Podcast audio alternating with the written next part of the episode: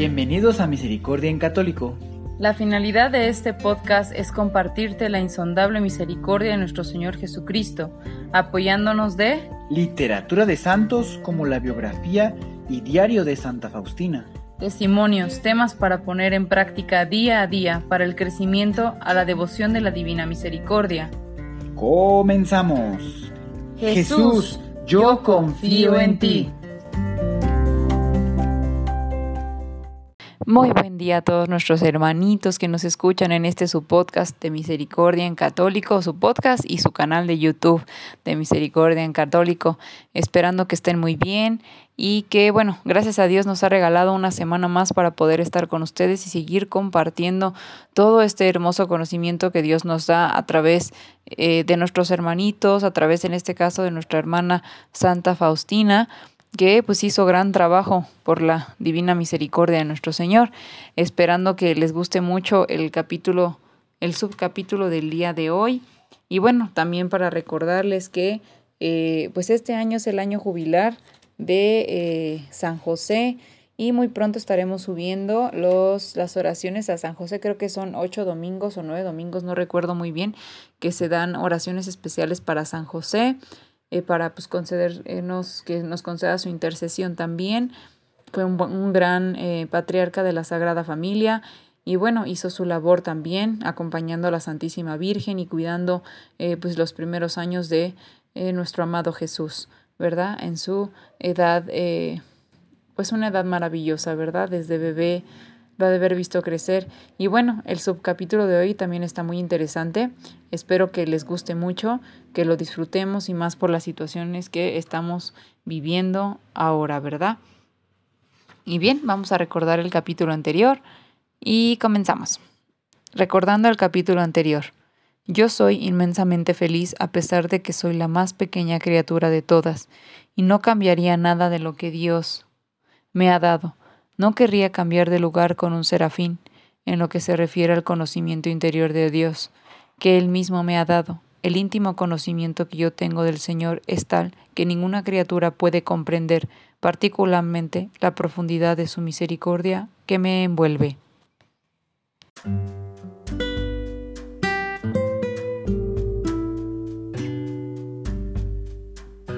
El sufrimiento que intercede y el amor que consume. 1937. Sufrimiento compasivo. El miércoles, la hermana continuó anhelando a Dios, deseando estar unida con Él, mientras en su cuerpo sintió el terrible sufrimiento que sin el apoyo del Señor ella no hubiera sido capaz de soportarlo. En su agonía rezó por toda la iglesia, especialmente por los sacerdotes. Durante la misa del jueves santo, el 25 de marzo, el Señor le dijo a Sor Faustina, Yo te daré una pequeña porción de mi pasión, pero no temas, sé valiente, no busques alivio, pero acepta todo con sumisión a mi divina voluntad. Lo siguiente es un escrito de su experiencia. Cuando Jesús se alejaba de mí, un gran dolor llenó a mi alma, tan grande que es imposible expresarlo. La fortaleza física también me abandonó, Salí de la capilla rápidamente y me metí en la cama. Perdí conciencia de lo que sucedía a mi alrededor. Mi alma estaba llena de ansiedad por el Señor, y toda la amargura de su divino corazón me fue entregado. Esto duró unas tres horas. Le pedí al Señor que me proteja de los ojos que me rodeaban. Aunque yo quería, no pude comer en todo el día hasta que llegó la noche. Yo deseaba ardientemente pasar toda la noche con Jesús en la celda oscura de la prisión. Recé hasta las once de la noche. En esta hora el Señor me dijo, acuéstate y descansa. Yo te he dejado sentir en tres horas lo que yo sufrí durante toda la noche. E inmediatamente me fui a la cama. Ya no tenía ninguna fuerza física. El sufrimiento me había privado de ella completamente a lo largo de todo este tiempo yo había estado en una especie de trance. Cada latido del corazón de Jesús se reflejaba en mi corazón y penetraba en mi alma. Si estas torturas me hubiesen tocado a mí solamente, yo habría sufrido menos, pero al mirar a aquel a quien mi corazón ha amado con toda su fuerza y al ver que él estaba sufriendo y que yo no podía traerle ningún alivio, mi corazón se disolvió en amor y amargura. Yo estaba muriendo con él y al mismo tiempo yo no podía morir. pero yo no hubiera cambiado ese martirio por todos los placeres del mundo entero. En el transcurso de este sufrimiento mi amor creció inconmensurablemente. Yo sé que el Señor me estaba sosteniendo con su omnipotencia, pues de otra manera yo no hubiera podido soportarlo ni siquiera por un momento. Junto con Él, yo atravesé de un modo especial toda la variedad de torturas. El mundo todavía no tiene idea de todo lo que Jesús sufrió. Yo lo acompañé al huerto de Getsemaní, permanecí con él en la prisión, fui con él ante los jueces, atravesé con él cada una de las torturas, ninguno de sus movimientos o miradas pasaron inadvertidos para mí. Pude conocer toda la omnipotencia de su amor y de su misericordia hacia las almas. Al despertar en cada mañana del Viernes Santo, Sor Faustina sintió el dolor de sus cinco llagas en su cuerpo, este sufrimiento continuó hasta las tres de la tarde. Aunque no había señales visibles de estas llagas, la tortura no era menos dolorosa. A las once, Jesús le dijo, Mi hostia, tú eres el refresco para mi atormentado corazón, y una experiencia mística le fue concedida. Ella escribió, Yo pensé, después de estas palabras, que mi corazón se quemaría, y él me llevó a tan estrecha intimidad con él que mi corazón fue esposado a su corazón en una unión de amor, y yo podía sentir el más ligero movimiento de su corazón, y él del mío. El fuego de mi amor creado fue unido al ardor de su amor eterno. Esta sola gracia sobrepasa a todas las otras en su inmensidad. Su ser trinitario me envolvía completamente y yo estaba totalmente inmersa en él. Mi pequeñez estaba, si se quiere, como luchando con su grandeza poderosa e inmortal. Yo estaba sumergida en amor incomprensible y en tortura incomprensible por su pasión. Todo lo que concierne a su ser también me era compartido.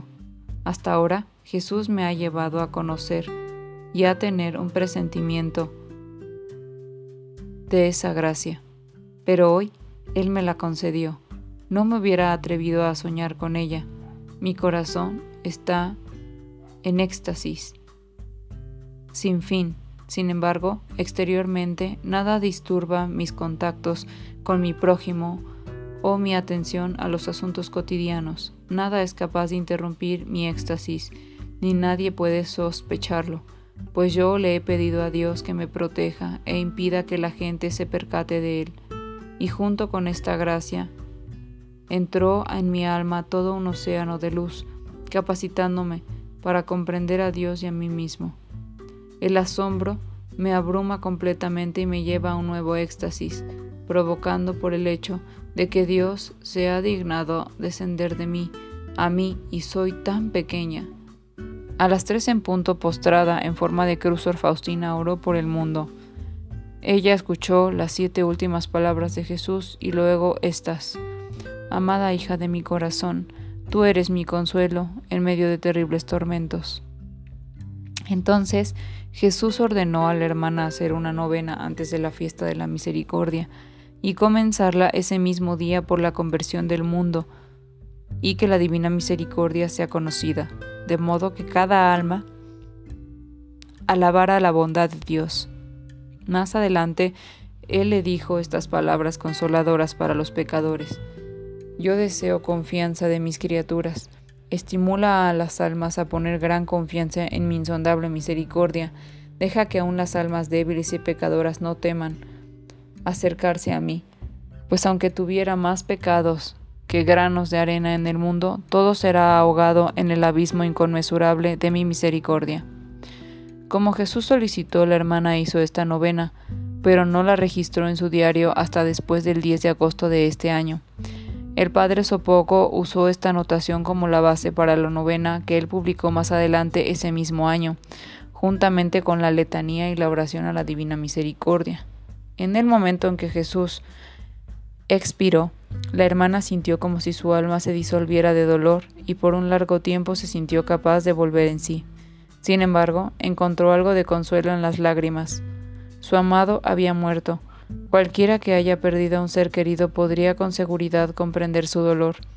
Más tarde, el mismo día, cuando ella escuchó a algunos sacerdotes cantando salmos en la radio, rompió en llanto y todo el dolor fue renovado en su alma. Ella lloró amargamente, incapaz de calmarse por su dolor. Entonces ella escuchó la voz de su alma, No llores, yo ya no sufro, y por la fidelidad con la cual me acompañaste en mis sufrimientos y muerte, tu propia muerte será solemne, y yo te acompañaré en esta última hora. Amada perla de mi corazón, veo tu amor tan puro, más puro que el de los ángeles, y aún es más porque sigues luchando. Por ti yo bendigo al mundo, veo tus esfuerzos para complacerme y ellos deleitan mi corazón. Consolada por estas palabras, la hermana cesó de llorar, pero en cambio agradeció al Padre Celestial por habernos enviado a su Hijo y por el trabajo de la redención. Esa noche pasó una hora de adoración en acción de gracias por todas las gracias que le habían sido concedidas y por los cuatro meses de enfermedad, los que para ella también eran una gran gracia. Todo ha sido para Dios y a las almas anotó.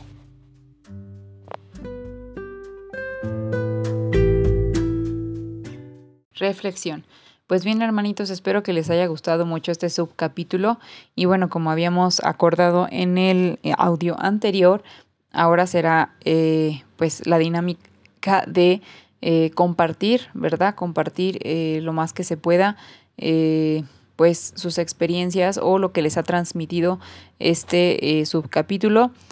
dándoles un poquito, habla aquí otra vez de el gran, eh, la gran confianza, la gran fe y la gran misericordia que Dios tiene para sus hijos, ¿verdad? La oración, todo lo que implica estar ese conocimiento y un punto extra que, que también menciona para que igual lo podamos considerar para la reflexión es el hecho de lo que sintió Sor Faustina al perder a su ser amado, que en este caso es nuestro Señor Jesús. Creo que pues en estos tiempos de pandemia muchas personas hemos perdido gente que amamos, que queremos y pues bueno, hemos sentido un gran dolor, ¿verdad? Un gran dolor que está y que pues no termina de desaparecer con el tiempo. Sin embargo, eh, nuestro Señor Jesús nos enseña a llevar este dolor y este sufrimiento a eh, algo bueno y sabe, saber que Así como lo menciona él en la lectura, él ya está bien, él está mejor.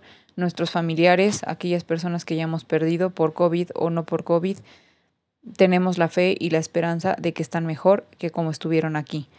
Entonces hay que agarrarnos de esa fortaleza, de ese amor, de esa fe, de esa esperanza de que ellos están en algo mejor. Que Dios los bendiga a todos y nos escuchamos en el siguiente audio en este su podcast y su canal de YouTube de Misericordia en Católico.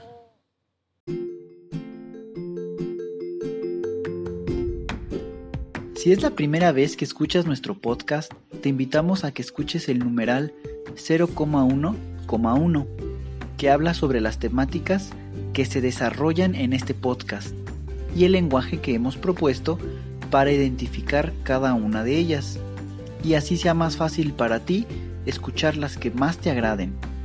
Te dejamos el link del audio y la lista de las temáticas en la descripción que este audio tiene.